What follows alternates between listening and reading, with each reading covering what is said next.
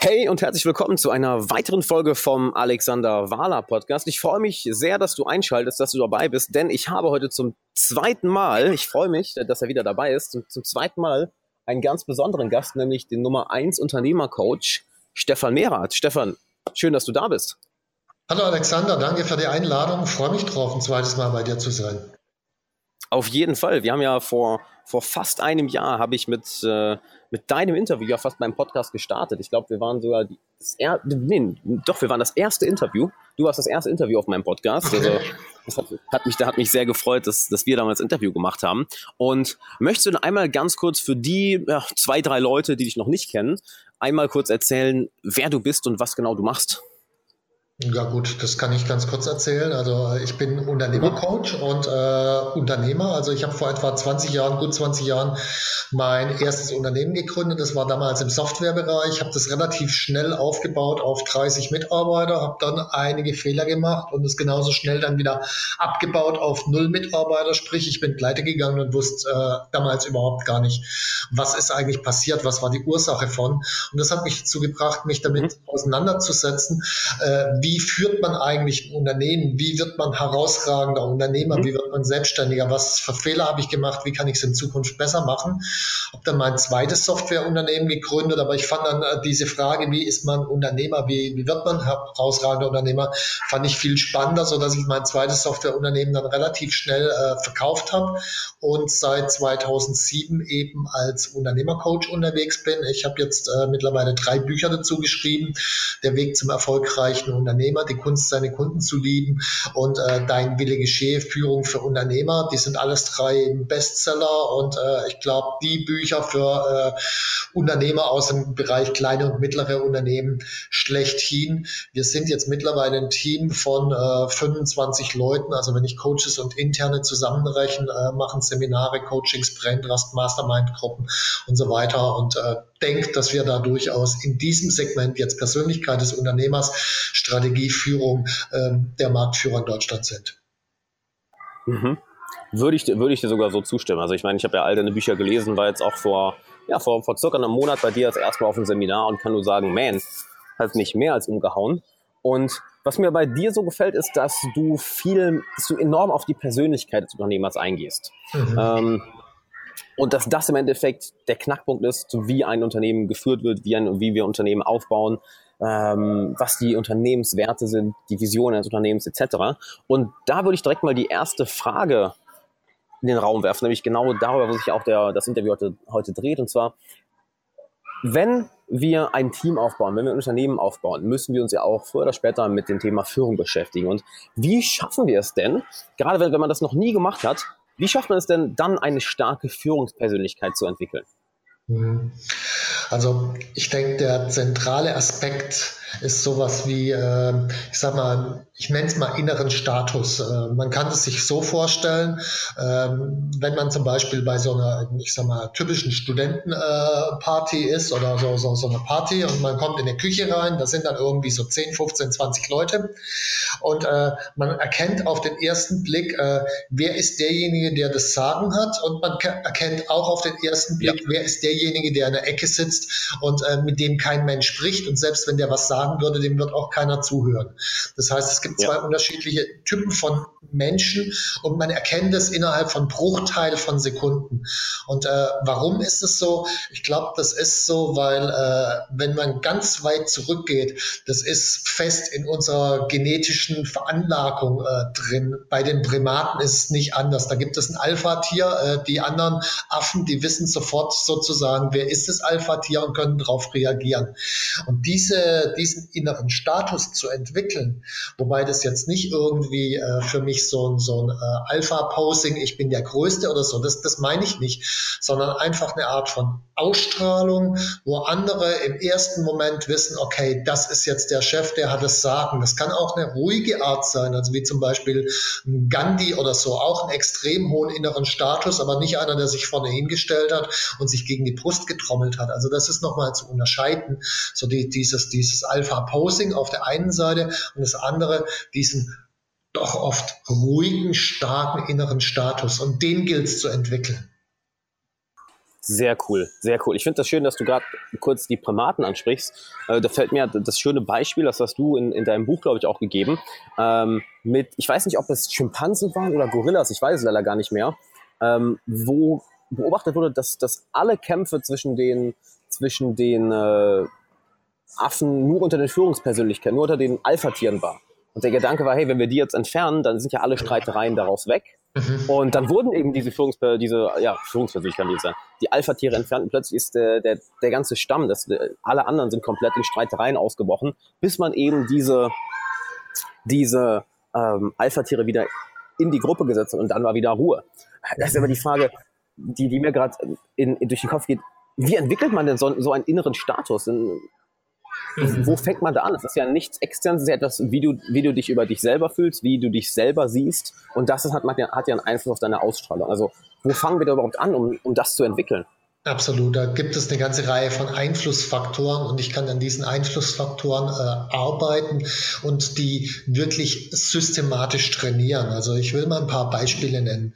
Das erste, äh, der erste Einflussfaktor, einfach weil das so tief genetisch noch in uns drin sitzt, ist tatsächlich äh, der körperliche Aspekt, rein die Physis. Da gibt es Aspekte, die können wir verändern und es gibt Aspekte, die können wir nicht verändern. Also so ein Aspekt, den wir nicht verändern können, ist zum Beispiel die äh, Körpergröße. Da hat man festgestellt, dass äh, bei Männern äh, pro Zentimeter mehr Körpergröße die 0,7 Prozent mehr Gehalt verdienen. Das heißt, ein 2-Meter-Mann verdient etwa 20 Prozent im Schnitt mehr als ein 1,70 Meter Mann.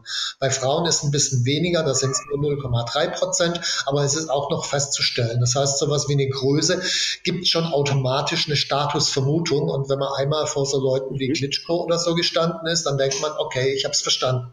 Also das macht, ja. macht natürlich irgendwie irgendwie äh, was aus. Jetzt kann ich meine Größe schlecht verändern. Plateauschuhe sind auch nicht mehr so richtig modern. Äh, also das geht nicht. Aber was ich machen kann, ist meine energetische Ausstrahlung, die ich nach außen habe, die kann ich verändern, indem ich extrem stark darauf achte, irgendwie, wie ernähre ich mich eigentlich, mache ich Sport, äh, erhole ich mich ausgiebig. Das heißt, äh, die energetische, körperliche Ausstrahlung ist für mich ein ganz erster zentraler Schlüssel für so ein innerer Status, wo ich natürlich äh, das Ganze beeinflussen kann.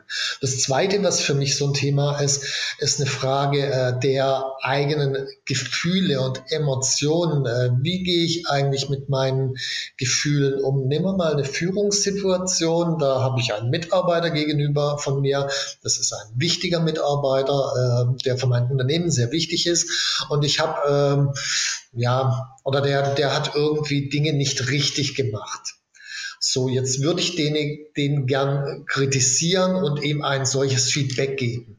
Und in dem Moment, wo ich jetzt im Kopf äh, eine Angst habe, dass, oh, wenn ich dem das jetzt so deutlich sage, dann könnte der ja vielleicht kündigen und dann geht der, weil der kriegt ja überall, weil der ist ja so super gut, der kriegt ja überall woanders mm. auch einen Job. Und äh, Verstehe. in dem Moment, wo ich diese Angst habe, kann ich mich nicht mehr klar gegenüber verhalten. Das heißt, das, was an Kritik rauskommt und an Feedback rauskommt, ist so ein wachsweiches Rumgeeier letzten Endes. Das heißt, der Status geht dramatisch in den Keller dadurch, dass ich diese Ängste mit mir rumschleppe. In, das heißt, in dem Moment muss ich lernen, irgendwie diese Angst wahrzunehmen erstmal. Und dann für mich der zentrale Schlüssel, ich muss vor jeder Führungssituation bereit sein, den Preis zu bezahlen, den es eventuell kosten muss. Das heißt, wenn ich sage, okay, ich muss dem jetzt ein Feedback geben. Und äh, ja, er könnte gehen. Und ich bin bereit, das zu bezahlen, dass er geht. In dem mhm. Moment verschwindet die Angst.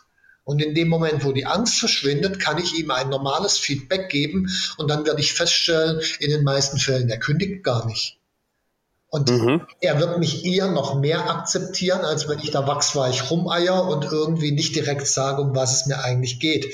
Also mit den eigenen Emotionen, die wahrzunehmen, bereit sein, den Preis zu bezahlen und dann in die Führungssituation reinzugehen. Ganz zentraler Schlüssel. Also das sind jetzt so zwei Einflussfaktoren. Es gibt noch eine ganze Reihe mehr. Mhm. Das habe ich gerade direkt mal mitgeschrieben. Das finde ich sehr, sehr, sehr cool. Sei bereit, den Preis zu zahlen und geh dann in die, Führungs in die Führungssituation mhm. rein. Ähm, da haben wir da mal eine Frage. Ich weiß nicht, wie, wie du das genau machst, du, oder du hast ja auch auf deinem, auf deinem Seminar von, von Meditation geredet. Ich bin jemand, der seit inzwischen, glaube ich, vier, fünf Jahren am Meditieren ist. Und das hat mir zum Beispiel sehr geholfen, äh, mit diesen Emotionen umzugehen, die Gefühle zu, zu analysieren und dann auch ja, zu, zu neutralisieren. Mhm. Was wären denn deine besten Tipps? Nehmen wir an, jemand ist jetzt wirklich vor so einer Situation, ähm, wie du es beispielsweise sagst, okay, wir, wir geben jetzt einem Mitarbeiter negatives Feedback, aber das ist einer unserer wichtigsten Mitarbeiter und ich, ich habe diese Angst, dass er kündigt oder dass, dass äh, unsere Beziehung geschädigt wird. Wie können wir denn in der Situation dann mit diesen Emotionen umgehen lernen? Also ich glaube, was du gerade gesagt hast, äh, Meditation und da speziell Achtsamkeitsmeditation ist ein äh, ganz grundlegendes Training. Und äh, was mir jetzt wichtig ist, Meditation ist für mich nicht irgend so ein, so ein ESO-Sockenzeug, sondern Meditation ist für mich ein Training der eigenen Wahrnehmung von sich selbst und des Umgangs mit den eigenen Gefühlen und den eigenen Gedanken. Super wichtig als Unternehmer. Also Meditation ist für mich jetzt eher, äh, wenn ich das jetzt in, die, in dieses klassische Bild einpacken würde, eher so eine Art Meditation, was ein Samurai gemacht hat. Der hat es nicht gemacht, um heilig zu werden oder, oder äh, ins Nirvana einzugehen, sondern der hat es gemacht, um sich zu trainieren im Kampf. Und so ähnlich sehe ich das auch bei Unternehmern. Es ist letzten Endes Meditation ist ein Training für, naja, Kampf ist vielleicht ein bisschen überspitzt, aber, aber für, für, mhm. das, für den Alltag, für das, für das Leben und für das, was, was ich permanent tue. Also Meditation ist für mich so ein Ding. Dann äh, ein weiteres Thema, äh, um mit den Emotionen umzugehen, ist sicherlich äh, von Tony Robbins ein Instrument, äh, Incantations nennt sich das. Ähm, mhm die meisten kennen wahrscheinlich ja sowas wie Autosuggestion. Und Autosuggestion mhm. ist, äh, äh, was weiß ich, wenn ich vor mich hinsitze und sage, ja, ich bin sicher und ich werde jetzt die beste Leistung erbringen, ich bin sicher und ich werde jetzt die beste Leistung erbringen und so weiter und das ganz oft wiederhole. Und äh, das ist die Idee von Autosuggestion. Der Haken dabei ist, dass wenn ich das jetzt zehnmal in dieser Stimmlage sage, wie ich es gerade gemacht habe, ich bin sicher und ich werde die beste Leistung erbringen, dann denkt sich das Gehirn, das Unterbewusstsein, fuck, das klingt aber überhaupt nicht so. Also das glaubt ja. es nicht. Das heißt, in dem Moment, wo ich anfange, damit richtig Energie reinzugehen, ich bin sicher und ich werde die beste Leistung erbringen, ich bin sicher, und also so in diesem Stil, dann denkt sich das Gehirn auf einmal, oh, was ist, was ist jetzt los? Das kenne ich so gar nicht. Äh, irgendwie muss da was ernst sein. Das heißt, ich kann durch eine Incantation, das heißt mit starken Emotionen, mit starkem Körpereinsatz, tatsächlich mhm. innerhalb von kürzerer Zeit meine Emotionen und Gefühle, die ich in diesem Moment habe, verändern. Auch dann, wenn ich mich am Anfang unsicher fühle. Mhm. Das ist ein zentraler Schlüssel. Also es gibt auch von, äh, ich habe jetzt den Namen gerade nicht im Kopf, bei TED.com äh, so einen Film von so einer Wissenschaftlerin, die hat untersucht, äh, was passiert eigentlich mit unserem Hormonhaushalt, also vor allen Dingen Testosteron, Cortisol wenn mhm. ich mich äh, mal zwei Minuten lang mit hängenden Schultern hinstelle und wenn ich mich so zwei Minuten mit hängenden Schultern hinstelle, dann mhm. äh, geht das Testosteron um 20 Prozent nach unten und das Cortisol, das Stresshormon um 20 Prozent. Zwei Minuten. Ich stehe nur zwei Minuten so da mit hängenden Schultern. Und Testosteron ist halt auch dafür da, Dinge durchzusetzen. Das heißt, die Energie, Dinge durchzusetzen, geht, wenn ich zwei Minuten mit hängenden Schultern da stehe, um 20 Prozent nach unten und gleichzeitig geht der Stress Stresslevel um 20 Prozent nach oben. Und dann hat die ausprobiert und geschaut, äh, was passiert denn eigentlich, wenn Leute so in einer, so einer typischen Siegerpose, so was weiß ich, 100 Meter Lauf mhm. gewonnen und dann mit ausgestreckten Armen äh, durchs Ziel rennen, wenn die zwei Minuten so dastehen und da passiert genau das Umgekehrte, Testosteron 20 Prozent nach oben, Cortisol 20 Prozent nach unten. Das heißt, nur zwei Minuten so dastehen, wird meine Emotion verändern. Mhm. Es ist ein ganz wichtiger Schlüssel, das zu verstehen. Und äh, das ist jetzt natürlich nichts, was ich irgendwie vor anderen mache, auf einmal mich irgendwie mit ausgestreckten Armen vor andere hinzustellen. Ich bin der Größte, dann lachen die sich natürlich tot, ist logisch. Nee, das ja. ist für mich ein Training, was ich mache, um mich vorzubereiten auf bestimmte Situationen. Wenn ich das zum Beispiel äh, mache, bevor ich in ein Gespräch mit einem Investor reingehe, mich, ich sag mal jetzt Extremfall, dreiviertel Stunde lang aufputschen und mir erzähle irgendwie, okay, ich werde dieses Gespräch meistern, ich werde den Kerl überzeugen und das wird wirklich Energie, dreiviertel Stunde lang in der entsprechenden Pose Dann mhm. mache ich die Tür auf. Der Typ kommt, ich begrüße den mit einer ganz anderen Energie als sonst. Ja. Die Wahrscheinlichkeit, dass das dann funktioniert, ist dramatisch, wirklich dramatisch größer, als wenn ich das nicht gemacht habe. Natürlich ist ja. es klar, irgendwann bin ich wieder im Normalzustand. Logisch, also der Mensch pendelt sich immer wieder ein, aber wenn ich das sehr, sehr oft mache, dann trainiere ich mich und dann verändert sich auch irgendwann mal der Normalzustand von mir. Jetzt geht es nicht darum, ich habe das gerade, um es deutlich zu machen, so sehr aufputschend gemacht. Es geht nicht zwingend immer darum, sich absolut aufzuputschen, aber es geht genau. darum, sich eine innere Sicherheit und eine innere Klarheit damit zu schaffen und äh, eine innere Ruhe, um in die entsprechenden Situationen reingehen zu können. Das ist ähm, ein Mechanismus von Tony Robbins, also Incantations. Und auf der anderen Seite Achtsamkeitsmeditation, um einfach auch solche Ängste und so weiter zu unterbrechen. Das sind für mich die zwei wirkungsvollsten Dinge. Sehr cool, sehr cool. Ich habe hab gerade einiges mitgeschrieben und eine Sache, die mir dazu noch einfällt, ist, ähm, ich weiß nicht, ob, ob du damit schon mal experimentiert hast, was ich sehr gerne mache, wenn, gerade wenn ich, ja, ich sag mal, mich überwältigt fühle oder, oder eine, so, so eine negative Emotion nicht wegbekomme oder mich gestresst fühle, mich wirklich einfach mhm. 10, 15 Minuten hinzusetzen und das alles runterzuschreiben. Es geht ja auch so ein bisschen in die Richtung Achtsamkeit, zu hinterfragen, okay, warum, warum spüre ich denn gerade diese Emotion? Wo kommt die her? Ähm, ist, der, ist das denn überhaupt wahr, was mein Verstand sich da gerade mhm. aus, äh, ausspinnt?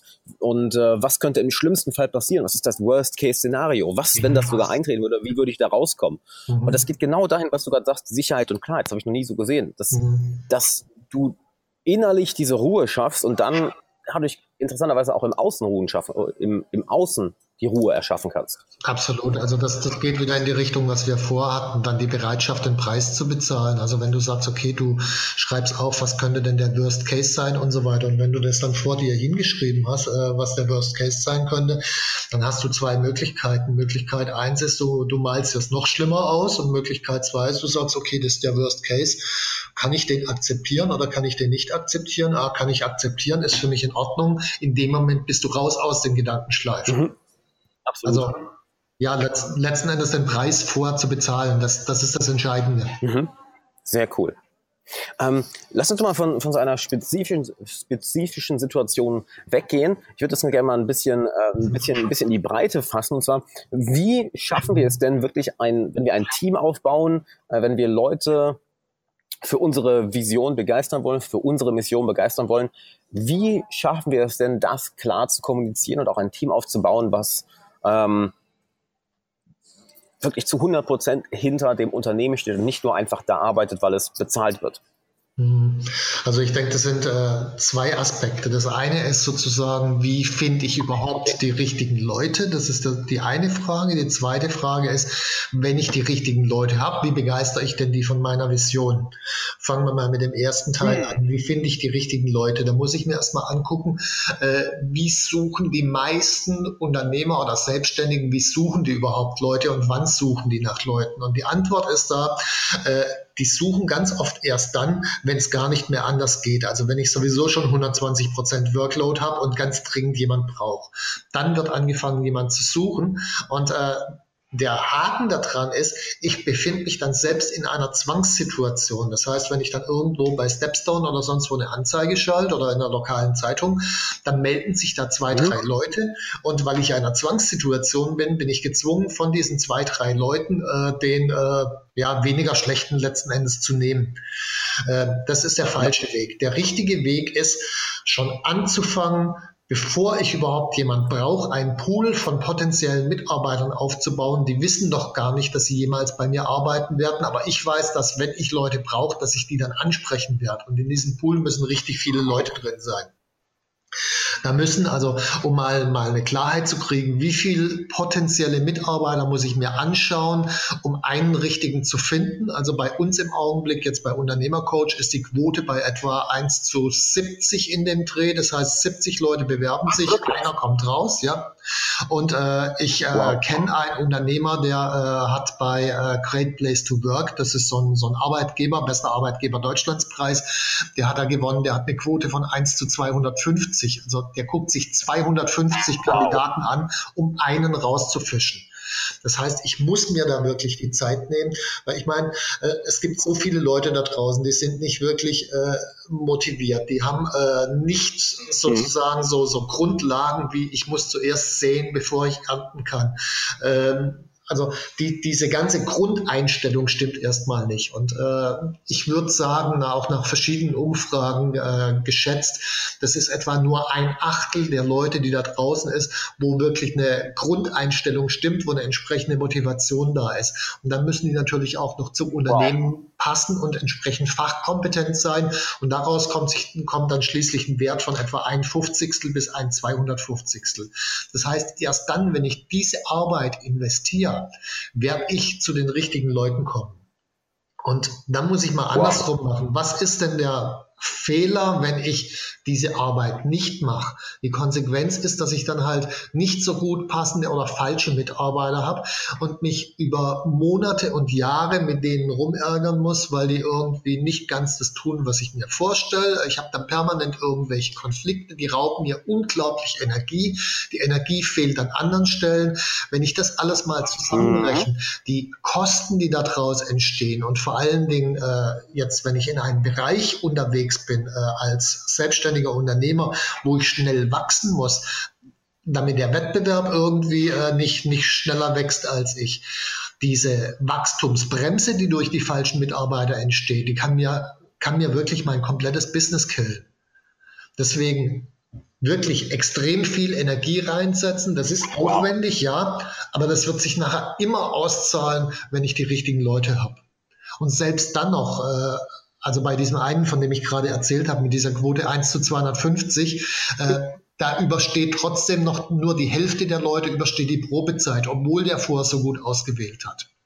Wow. Also das, das ist einfach wichtig zu wissen. Ich muss da Energie reinsetzen und ich muss mich damit beschäftigen. Und äh, dann sollte ich, um die richtigen Leute zu finden, auch noch die Perspektive verändern. Klar, ich brauche die richtigen Leute für mich, aber äh, ich muss mir mal die Frage stellen, die äh, besten Mitarbeiter, die es da draußen irgendwo auf dieser Welt gibt, die können sich ja auswählen, wo sie arbeiten, weil die sind ja gut und die wissen auch, dass sie gut sind. Was wollen die ja. denn? Bei welchem Arbeitgeber wollen sie arbeiten? Und das sind eigentlich immer die gleichen Dinge. Erstens wollen die sich weiterentwickeln. Zweitens wollen die was Sinnvolles tun. Und drittens wollen die im geilen Team arbeiten mit noch so Leuten wie sie selbst, weil da macht es dann richtig Spaß für die. So, und dann diese drei Dinge anzugucken. Äh, können sie sich bei dir in der Firma wirklich weiterentwickeln? Gibt es die Möglichkeiten? Macht deine Firma was Sinnvolles, sodass es echt Spaß macht, dort zu, zu, zu arbeiten? Und hast du schon so mhm. ein Gewinnerteam, wo die Lust haben, in diesem Gewinnerteam auch zu arbeiten? Wenn da irgendwo die Antwort äh, Nein ist, dann muss man natürlich erstmal daran arbeiten, um das besser zu machen. Und es ist auch klar, äh, das ist nichts, was ich von einem Tag auf den anderen machen kann. Gerade wenn ich schon irgendwie fünf Leute habe und von den vier Le äh, von den fünf Leuten sind vier irgendwie ziemliche Luschen, äh, dann kann ich natürlich nicht irgendwie den, den absoluten Top-Performer für mich gewinnen oder äh, selbst wenn ich ihn gewinne, wird er relativ schnell wieder gehen, weil der einfach keinen Bock hat, mit den anderen vier zusammenzuarbeiten. Das heißt, das Team irgendwie irgendwie zu einem Erfolgsteam zu bringen, das ist echt Arbeit, wenn ich am Anfang noch kein so ein Erfolgsteam habe. Und es braucht Jahre, also wird man einfach die Zeit investieren müssen. Wow, wow, da habe ich gerade eine ganze Menge mitgeschrieben.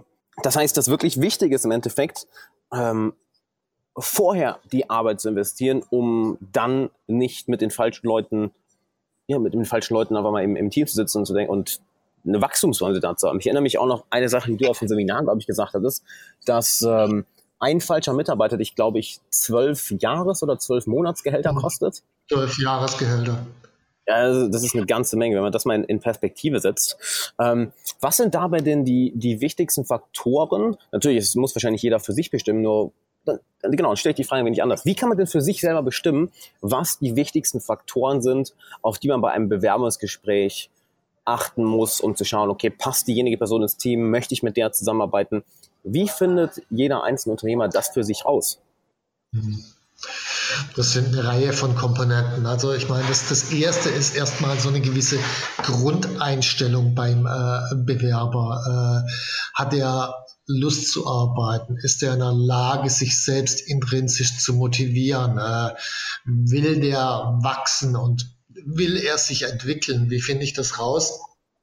Naja, wir haben äh, eine Reihe von äh, Einstellungsfiltern bei uns äh, zum Beispiel. Und äh, der, der Zentrale, um das rauszufinden, ist, alle Leute, die bei uns äh, anfangen wollen, die müssen einen Tag bei uns zur Probe arbeiten. Und äh, da sind alle Mitarbeiter, die aktuell da sind, werden an diesem Tag mit dieser Person interagieren. Und so kriege ich nicht nur meinen eigenen Blickwinkel, sondern den Blickwinkel von allen meinen Mitarbeitern. Damit habe ich irgendwie ein ganz gutes Bild, was mein eigenes Urteil, das ist immer nur, nur ein Ausschnitt von, eben ergänzt. Das ist für mich ein ganz wichtiger Punkt. Ein ganz wichtiger Punkt ist zum Beispiel, äh, wenn äh, Leute bei uns anfangen wollen. Äh, ich meine, wir sind ähm, letzten Endes, wer bei uns arbeiten will, der muss überzeugt sein, dass das, was wir tun, auch gut ist. Der muss sich dafür interessieren. So, wie finde ich das raus? Wir fangen an nicht mit einem Bewerbungsgespräch vor Ort, sondern wir fangen an mit einem Skype-Gespräch.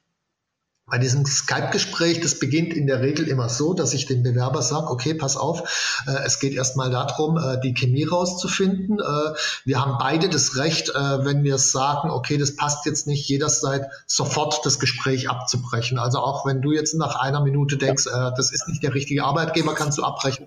Ich kann es auch abbrechen. Absolut. Warum mache ja. ich das? Um mir die Zeit zu sparen, äh, damit ich nicht irgendwie eine halbe Stunde mit denen quatschen muss, wenn ich von Anfang an weiß, der passt nicht. Also von daher daher gebe ich ihm das Recht auch, dann ist das Ding durch. Das ist das Erste. Das Zweite ist, äh, normalerweise fängt ein Bewerbungsgespräch damit an, dass ich lang und breit die Vision des Unternehmens schildern würde, bla bla bla bla bla. Lass ich jetzt bleiben. Stattdessen gehe ich davon aus, dass du die Website angeschaut hast. So, wenn du die Website angeschaut hast, sind bestimmt Fragen bei dir aufgetaucht. Ich würde gerne mit deinen Fragen anfangen. Das ist die Einleitung für dieses Skype-Gespräch. So, was passiert jetzt? Jetzt stellt mir die andere Seite Fragen und aus den Fragen erkenne ich sofort, hat er sich überhaupt mit dem Unternehmen beschäftigt oder nicht? Interessiert mm. er sich? Versteht ja. er irgendwie, was wir machen und all diese ganzen Dinge? Und dann habe ich innerhalb von fünf Minuten habe ich ein Feedback, dass ich weiß, okay, der interessiert sich dafür oder interessiert sich nicht und wenn nicht, dann ist nach fünf Minuten das Gespräch zu Ende. Ja relativ einfache Geschichte. Und so muss man sich halt überlegen, das ist für jeden äh, ein Stück weit unterschiedlich. Wie, worauf kommt es mir an? Also wenn ich beispielsweise einen suche, so, so einen Hardcore-Vertriebler beispielsweise, finde ich innerhalb von zwei Minuten raus, äh, die 95 Prozent der äh, Leute, die sich zwar bewerben, aber die keine Hardcore-Vertriebler sind. Wie mache ich das? Naja, ich mache es so. Ich entwerfe eine Anzeige, da steht drin ungefähr, äh, wir suchen nur die Besten der Besten, weil wir wollen richtig groß raus, bla bla bla, irgendwas in diese Richtung. Äh, wenn Sie glauben, Sie sind einer der Besten oder Sie sind einer der Besten der Besten, dann bewerben Sie sich. So, dann gibt es ein paar Bewerbungen, äh, geht Skype-Gespräch los und dann ähm, ist das Erste, was man zu dem sagt, pass auf, Sie haben es ja gesehen in der Anzeige, ähm, wir suchen nur die Besten der Besten. Ähm, da Sie äh, sich bei uns beworben haben, glauben Sie ja offensichtlich, dass Sie dazugehören zu der Gruppe. Erklären Sie mir bitte mal, warum. So, dann erzählt er irgendwas, warum er glaubt, er gehört zu den Besten der Besten. Und dann, egal was auch immer er gesagt hat, nach zwei Minuten oder so, ist die Antwort, wenn er fertig ist, Nee, ich glaube nicht, dass sie dazugehören zu den Besten der Besten. Und 95 Prozent mhm. legen genau in diesem Moment auf und sagen, naja, nö, dann nicht, dann passt es halt nicht und sind weg. Und 5 Prozent die fangen an irgendwie mit Einwandbehandlung, weil die das mit der Muttermilch aufgezogen haben und sagen, sie haben es noch nicht verstanden. Ich bin der Beste, der Beste, weil bla bla bla. Und wenn der in ja. der Lage ist, für sich selbst die Einwandbehandlung irgendwie richtig umzusetzen, dann wird das hinterher nachher auch für, für äh, im Verkauf sein. Das heißt, innerhalb von wirklich zwei Minuten habe ich 95 Prozent der Pfeifen raussortiert. Krass ist natürlich auch eine, eine sehr harte Methode, wirklich sofort zu sagen, ja, ich glaube nicht, dass sie zu den Besten gehören. Hey, es, funktioniert. Ja, ja, ich meine, mein Gott, äh, das mag hart sein. Nur der Punkt ist, wenn äh, ein äh, Vertriebler im Alltag äh, mhm. Der wird permanent mit solchen Situationen konfrontiert. Wenn er damit nicht umgehen ja. kann, schon im Bewerbungsgespräch nicht, wie will er dann nachher live mit umgehen können? Ja. Also ich muss Absolut. schon äh, testen und ja, manche von diesen Tests sind hart, äh, manche sind äh, eher etwas softerer Natur. Also das, was wir machen, würde ich als eher etwas softer äh, kennzeichnen, weil ich check ja erstmal nur ab, hat er sich mit auseinandergesetzt oder nicht und wenn nicht, dann will ich den nicht haben. Ja klar, verstehe ich vollkommen. Es zeigt ja, es zeigt ja, okay, ist die Person jetzt einfach hier, weil sie, weil sie Geld verdienen möchte, weil sie einen Job braucht oder weil sie wirklich mit Leidenschaft dahinter steht. Und letztere genau. wird sich natürlich die Sachen anschauen. Klar, absolut. Ähm, mega cool, mega cool. Ich mag das vor allem mit dem, mit dem, mit dem Vertriebler, also so mhm. reinzutauchen. Ist natürlich ein sehr schöner Filtermechanismus. Ähm, dann nehmen wir an, wir, wir, haben, wir haben das jetzt gemacht, dass wirklich wir ein, äh, ein paar gute Leute identifiziert haben, vielleicht fünf Leute, zehn Leute, 20 Leute, was auch immer für, für ein Team jetzt da ist. So, dann ist jetzt natürlich die Frage, okay, die richtigen Leute sind da. Wie begeister ich denn jetzt diese Menschen für meine Mission? Als Unternehmer will ich ja eine größere Vision verfolgen, ein größeres Ziel verfolgen, habe eine Richtung, wo ja. es hingeht. Und das geht ja nicht, wenn, wenn irgendwie von 20 Leuten ja 10 in eine andere Richtung ziehen oder nicht wirklich dahinter stehen. Das ist ja auch eine Wachstumsbremse. Wie schaffen wir es also, die Leute wirklich zu 100 Prozent voll hinter die Mission zu bringen? Mhm. Es sind auch wieder ganz, ganz äh, viele Komponenten drin. Also ich glaube, in den meisten Fällen muss man die Frage stellen, wie schaffe ich es, die nicht zu demotivieren? Äh, weil wenn ich dann irgendwie diesen besten okay. Leuten nur irgendwelche Aufgaben gebe, die sie einfach abarbeiten müssen, wo die sich langweilen, dann werden sie demotiviert. Also das ist, glaube ich, der Hauptaugenmerk. Aber jetzt für deine eigentliche zentrale Frage, wie kriege ich eine Vision äh, transportiert? Da muss man erstmal klar haben, was ist eigentlich eine Vision und wo kommen die her? Und äh, meines Erachtens nach eine Vision, die kommt nicht einfach irgendwie äh, aus dem, äh, was weiß ich, die wird nicht am Schreibtisch entwickelt, äh, dass ich mal einen Tag oder zwei Tage mit einem Berater zusammensitze und eine Vision erarbeite, am besten noch mit einem Team. Äh, das ist der größte Bullshit, der da rauskommt, kann, kann man vergessen. Äh, eine wirkliche Vision, die äh, entsteht aus einer inneren Energie raus, aus, aus dem Herzen sozusagen. Mhm. Und äh, erst dann, wenn äh, diese ener innere Energie da ist, dann spürt es das Gegenüber, völlig egal, was ich dann sage. Äh, der spürt, oh, da ist aber eine Energie da da will ich mit dabei sein, weil ich meine, diese Energie wow. wollen die anderen Menschen ja auch spüren. Und äh, da ist die Frage, wo kommt diese innere Energie eigentlich her? Und jetzt mal ganz abstrakt erstmal, ich mache dann gleich ein konkretes Beispiel. Gerne. Diese mhm. innere Energie kommt aus einem Konflikt in der Regel, und zwar, dass der äh, zukünftige Visionär, der hat irgendwie ein inneres Referenzbild davon, wie die Welt sein sollte. Und äh, dann trifft er auf eine anders geartete Realität. Daraus ergibt sich ein emotionaler Konflikt mit Wut, mit Schmerz und all diesen Dingen aufgeladen. Und daraus fängt er an zu handeln. Und während des Handelns entsteht dann im Laufe der Zeit die Vision. Das ist sozusagen erstmal die abstrakte, theoretische Variante von. Jetzt machen wir das mal konkret. Ich nehme mal einen Visionär nicht aus dem unternehmerischen Bereich. Äh, ein äh, Gandhi, der ist ja in Südafrika mal in einen Zug gefahren, und zwar im erste Klasse Abteil. Und äh, hat auch ein Ticket erster Klasse gehabt. Dann ist der Schaffner gekommen und hat ihn aus diesem erste Klasse Abteil rausgeschmissen. Und zwar, weil er die falsche Hautfarbe hatte. Mhm. So, das heißt, äh, das ist genau das, was ich gerade gesagt habe. Es gibt ein internes Referenzbild im zukünftigen Visionär, das heißt, im jungen Gandhi, der sagte, okay, alle Menschen sind gleich und zwar unabhängig von der Hautfarbe. Der trifft mhm. auf eine anders geartete Realität, nämlich einen rassistischen Schaffner, der ihn aus dem Zug schmeißt. Mhm. Daraus entsteht eine Wut, eine innere Energie und die führte ihn zum Handeln.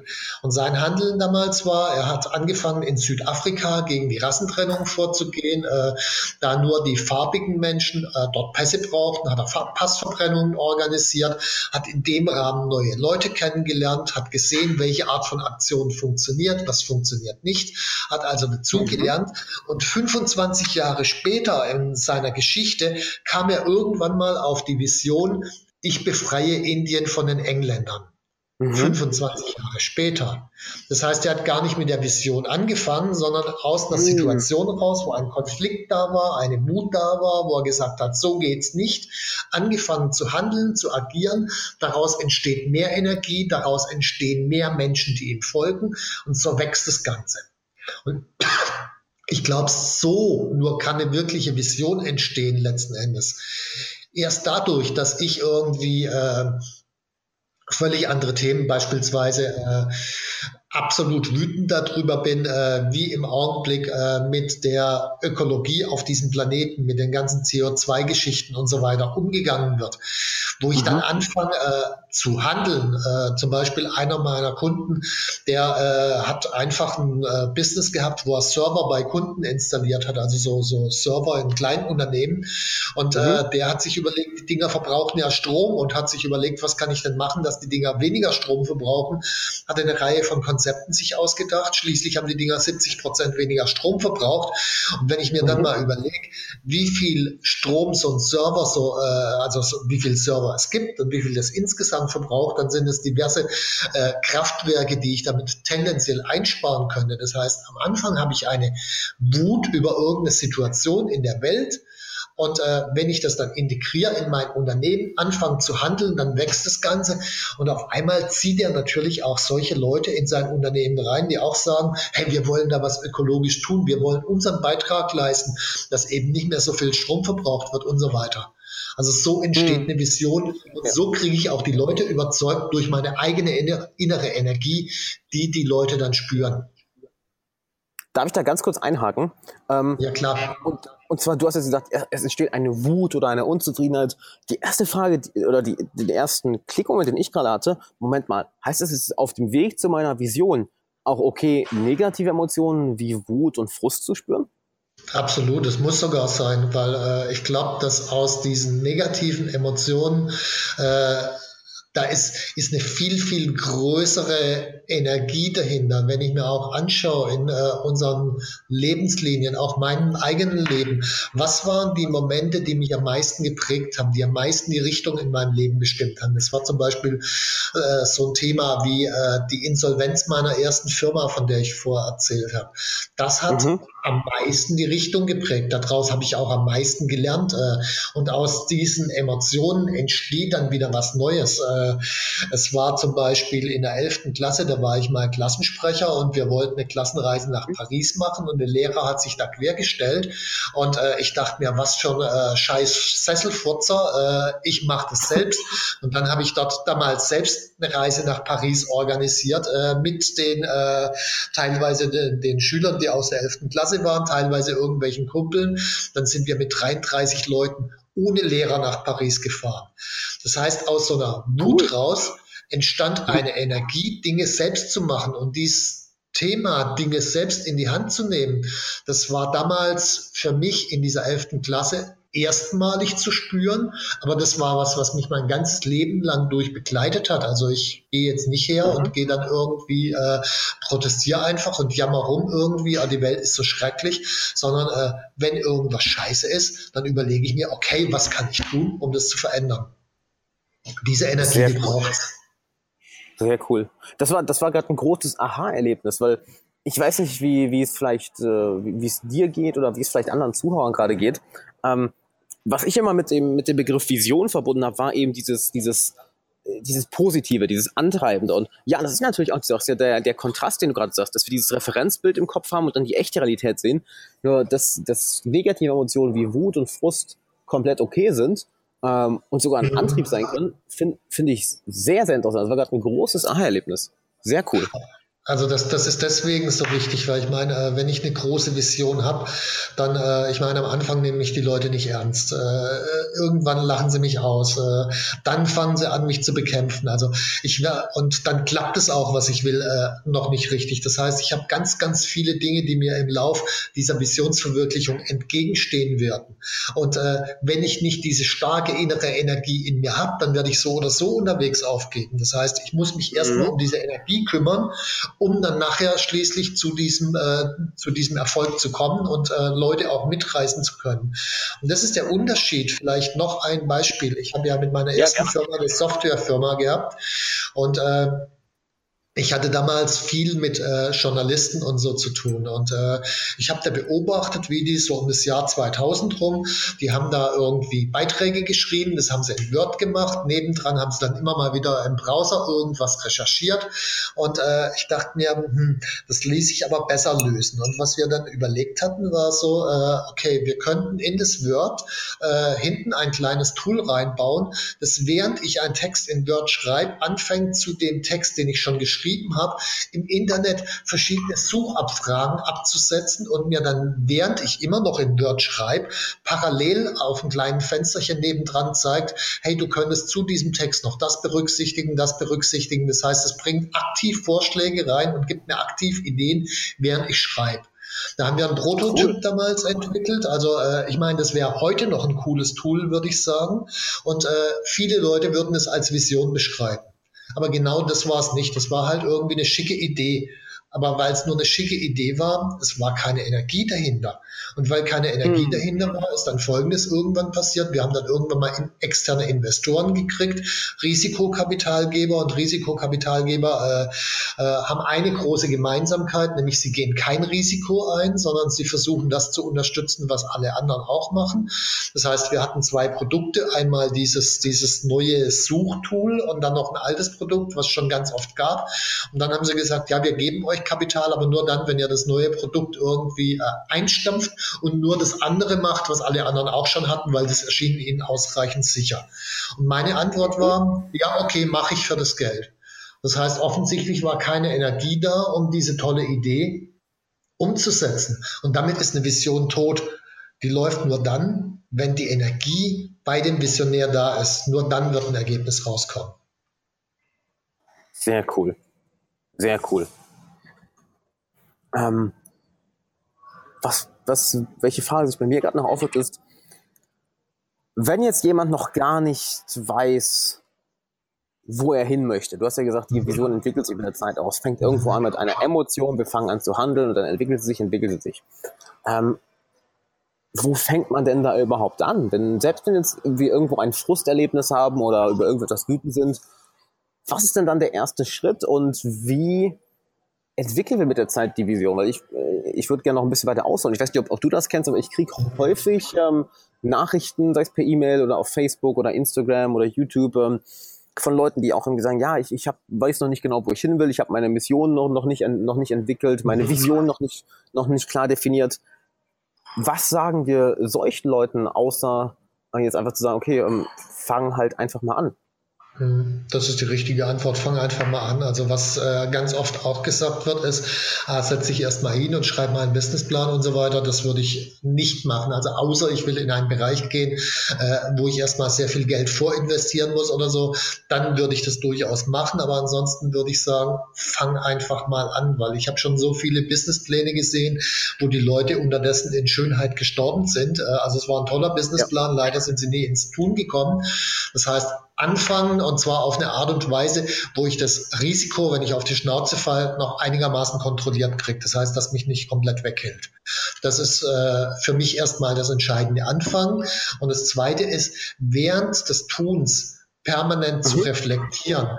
Äh, was davon macht mir eigentlich Spaß, äh, was würde ein Problem lösen, äh, was ist mir wirklich wichtig, äh, was ist nur nice to have, also wirklich dieses permanente Reflektieren, Austauschen mhm. mit anderen Unternehmern, äh, anderen Selbstständigen, ein paar sicherlich auch dabei, die schon ein Stück weit weiter sind, die so eine Art Mentorenrolle einnehmen können, aber auch ein mhm. paar, die vielleicht noch nicht so weit sind, weil in dem Moment, wo ich den anderen versuche zu erklären, was sie tun müssen, lerne ich ja selber auch nochmal dazu, also äh, sind beide wirklich wichtig. Und dann wirklich Verstehe. anfangen. Sehr cool. Sehr cool. Also kommt es auch wieder darauf an, hey, fang erstmal an, geh erstmal einen ersten Schritt mit der Zeit, entwickelt sich das Ganze schon. Absolut, ja. Und halt äh, das Risiko so eingegrenzt halten, dass man es überleben kann, wenn das Ding nicht funktioniert, was am Anfang äh, sehr, sehr oft passiert, dass das Ding nicht funktioniert. Verstehe. Cool. Also für, für mich vielleicht noch ein Punkt. Äh, das habe ich aber auch erst nach meiner ersten Erfahrung mit der Insolvenz gemacht. Also ich habe damals, äh, als das Ding langsam den Bach runterging, noch sehr viel privates Geld eingenommen, Bürgschaften und so weiter, das, äh, das, der reingelegt.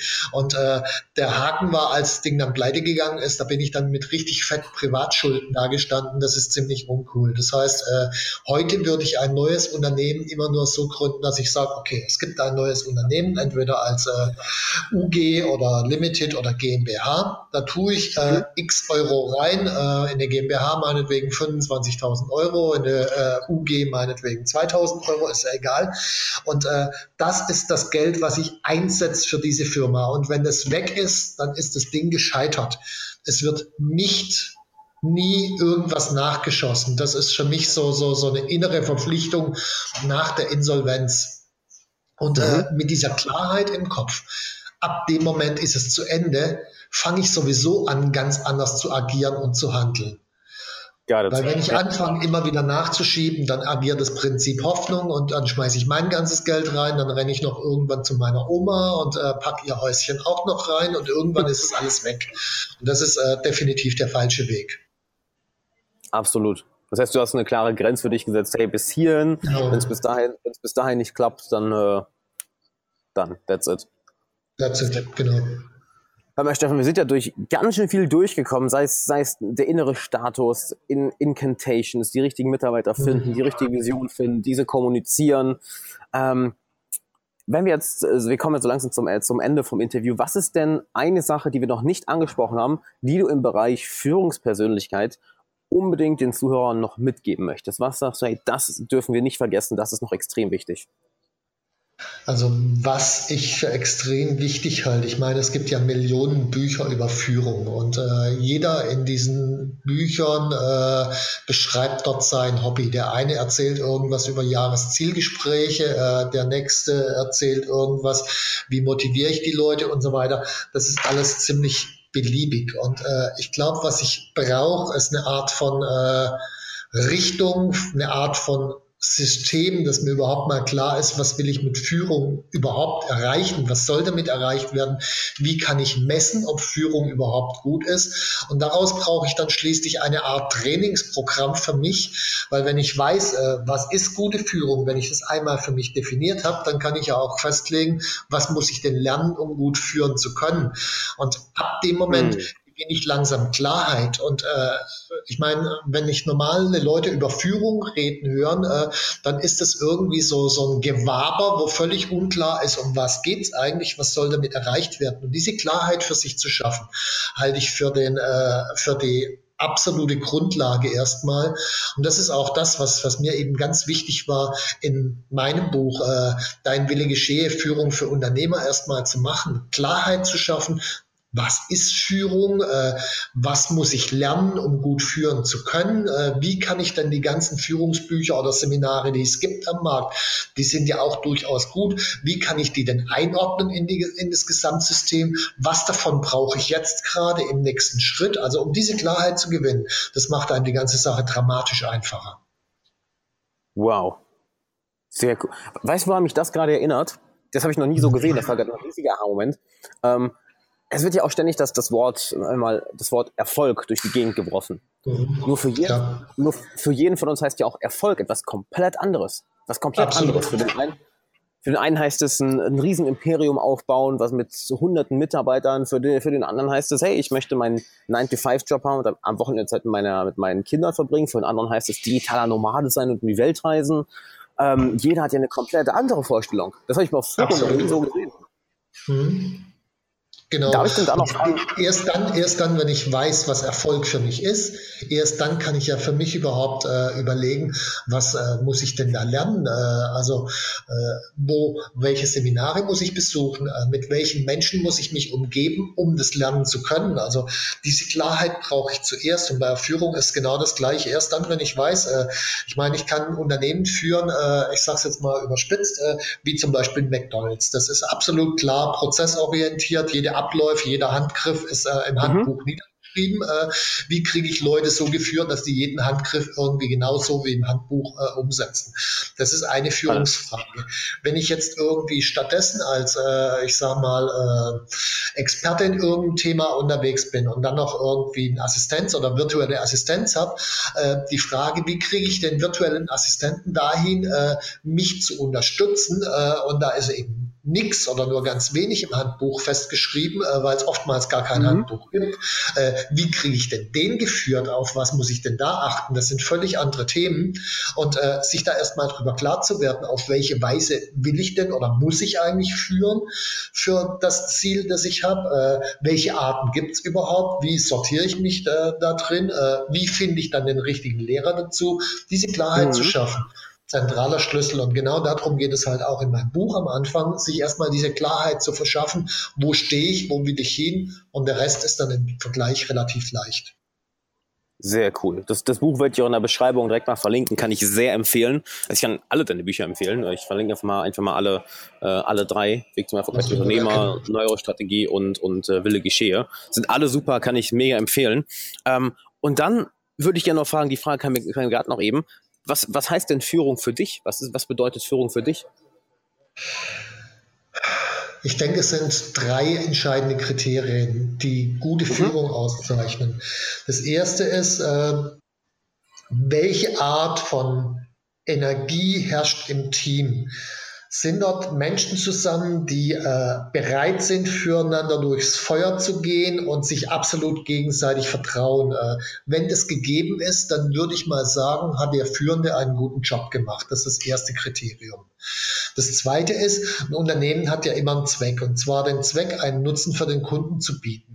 Jetzt kann ich natürlich immer wieder hinter Mitarbeitern herlaufen und sagen, kümmere dich mal um den Kunden, Kunden kümmere dich um den Kunden, habe ich aber gar keinen Bock zu. Mhm. Sondern mhm. was ich mir vorstelle als ein gut geführtes Unternehmen ist, wenn Mitarbeiter von allein sich Gedanken machen, wie können wir den bestmöglichen Service für unsere Kunden bieten und was können wir tun, um unseren zukünftigen Kunden sogar einen noch besseren Service zu bieten. Wenn das Mitarbeiter von allein machen, dann würde ich sagen, okay, dann muss der Führende was richtig gemacht haben. Das ist das zweite Kriterium. Und das mhm. dritte Kriterium ist das Kriterium des äh, Wachstums und zwar sowohl von dem Unternehmen als auch von den Mitarbeitern als auch von dem Unternehmer. Das heißt, äh, wächst das Unternehmen so im Branchendurchschnitt oder geht es komplett durch die Decke oder äh, dümpelt es vor sich hin? Äh, und die Mitarbeiter genauso, äh, entwickeln die sich weiter, werden die richtig, richtig runde, spannende, großartige Persönlichkeiten, fachlich super kompetent oder äh, werden das die letzten Hänger? die depressiv irgendwo rumhängen. Ähm, also wenn dieses Wachstum sowohl Unternehmen als auch Mitarbeiter als auch Unternehmer auch noch gegeben ist, das ist für mich das dritte Kriterium, dann muss der Führende offensichtlich auch was richtig gemacht haben. Das heißt, bei jedem Unternehmen, bei jeder Situation, wo Führung auftaucht, gehe ich mit genau diesen drei Kriterien ran. Guck, wie mhm. sieht es denn da aus? Äh, ich habe da so eine Skala im Kopf. Äh, beim ersten Fall die Energie, geht das Team füreinander durchs Feuer, ist für mich eine 10. Ist dort Krieg alle gegen alle, äh, ist eine 0. Und dann habe ich relativ schnell ein mhm. Gefühl, okay, hier dieses Unternehmen wird wohl eine 4 sein beispielsweise. Und dann habe ich ein Gefühl dafür, okay, dann hat der Unternehmer, der das Ding führt, eine Führungsfähigkeit von vier bei diesem Kriterium. Und dann habe ich auch einen Ansatz, okay, was muss ich denn dem beibringen, damit er zu einer fünf oder sechs oder einer sieben oder einer acht kommt? Oder was muss er selber lernen? Durch diese drei Kriterien kann ich mich orientieren und äh, letzten Endes dann für mich rausfinden, was sind die nächsten Schritte, um letzten Endes geil führen zu können. Mega cool. Mega, ich habe mir die drei Kriterien direkt mal aufgeschrieben mit, mit den Fragen dazu. Sehr, sehr cool. Stefan, hör mal, vielen, vielen Dank für, für dein Wissen. Ich glaube, wir haben dort alle eine ganze Menge gelernt. Und ja, ähm, ich werde alles, alles in der Beschreibung verlinken, wo man noch mehr von dir findet. Äh, Website, die Bücher, die Seminare. Und bedanke mich erstmal, dass du dabei warst. War wie immer eine Freude. Immer, hat mir auch viel Spaß gemacht. Danke dir, Alexander, fürs Interview und danke auch den Zuhörern fürs Zuhören. Ich hoffe, dass äh, ich eine Menge rüberbringen konnte. Wir haben ja relativ viele Punkte auch äh, berührt und äh, natürlich in meinen Büchern beziehungsweise auch auf der Website äh, www.unternehmercoach.com steht natürlich noch entsprechend mehr. Danke dir. Kann, wie gesagt, kann ich sehr empfehlen, war ja selber bei dir auf, auf dem, auf dem Wegseminar, der Weg zum erfolgreichen Unternehmer. Hammer, mega cool. Wir sehen uns ja nächstes Jahr nochmal auf dem Storytelling-Seminar. Und ja, also vielen Dank, dass du dabei warst. Auch an dir, lieber Zuhörer. Und dann, Stefan, würde ich sagen, wünsche ich dir noch einen schönen Tag und ja, bis zum nächsten Mal.